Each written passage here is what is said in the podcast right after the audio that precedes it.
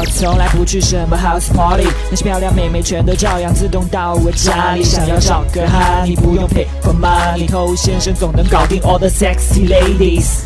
我是偷先生，最近又有兄弟来咨询异地恋，准确说他不是恋，因为妹子根本就没有搞定，只是单方面的一个想法。异地它有它的特殊性，所以你们造成吸引、维系联系，通通都是通过聊天的方式。那聊天聊久了，一定会陷入一个瓶颈，尤其是在你们长时间不见面的情况下。即便是在同城，如果你们一直不见面，这么聊下去，话题也一定有枯竭的一天。所以，我们需要有见面，去产生新的火花，彼此有新的了解，有新的共同经历。那么这样，我们才可以在接下来的日子里面有其他的话题可聊。那这些聊天再去积累我们彼此的情绪，再促成下面的一次约会。那下面的一次约会，再来推进你们的关系，再产生新的聊天内容。这样才会形成一个良性的循环。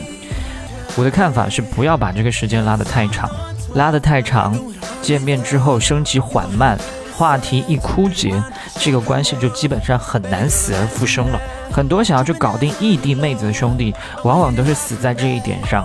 他每一次的见面是没有任何的关系升级的，等到回来之后，自然不会有新的话题，会变得越来越沉闷，聊得变沉闷。也自然会影响到你们下一次的见面。添加微信公众号 k u a i b a m e i，内部客服微信号 a r t t o u。嗯欢迎在节目之外去添加我们的微信公众号，想学习内部课程的去添加微信号。虽然我们之前说过哈，异地恋其实是比较难维系的，不建议大家去做这么辛苦的事情。但前期只要你把这个话题聊开了，那要去搞定异地恋的妹子，我说的是搞定，其实并不是那么困难的一件事情。它跟同城之间的那种关系，有的时候它还具备一定的优势。那怎么讲呢？很简单一点，异地的相见非常容易出事，不管是你去找他，还是他来找你，都很容易出事。首先，他很容易合理化各种事情。比如说我远道而来，或者妹子远道而来，他大老远的来一趟，陪伴对方也是再正常不过的一件事情。所以跟同城本地的相比，很多事情通通被合理化。那第二点优势呢，就如果你们之间彼此都会有一些好感的话，升级起来是更方便，因为彼此都知道下一次见面不知道什么时候，机会难得。在你去找他，或者他来找你，这个想法产生之后，妹子她早就已经想过会不会发生一些什么事情了，那依然还见了，所以它发生的可能性是更高的。那我们在选择这些异地妹子的时候呢，尽量注意一下这个距离不要太远。很简单，因为太远的话会让你们见面显得不切实际。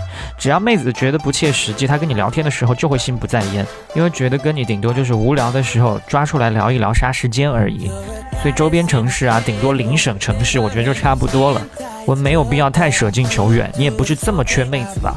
之前呢，我们需要在隔空聊天当中解决了大部分的问题。你只有真正的把它聊开，真正的把它聊透，尤其是你打算跑一趟的话。更要如此，在电影《心花怒放》里面，徐峥不是说了一句话吗？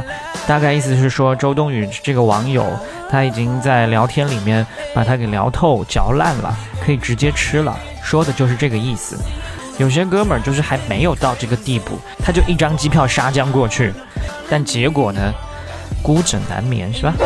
好，以上呢就是远程撩妹的一点操作思路，供你参考一下。我是头先生，祝你早日成功。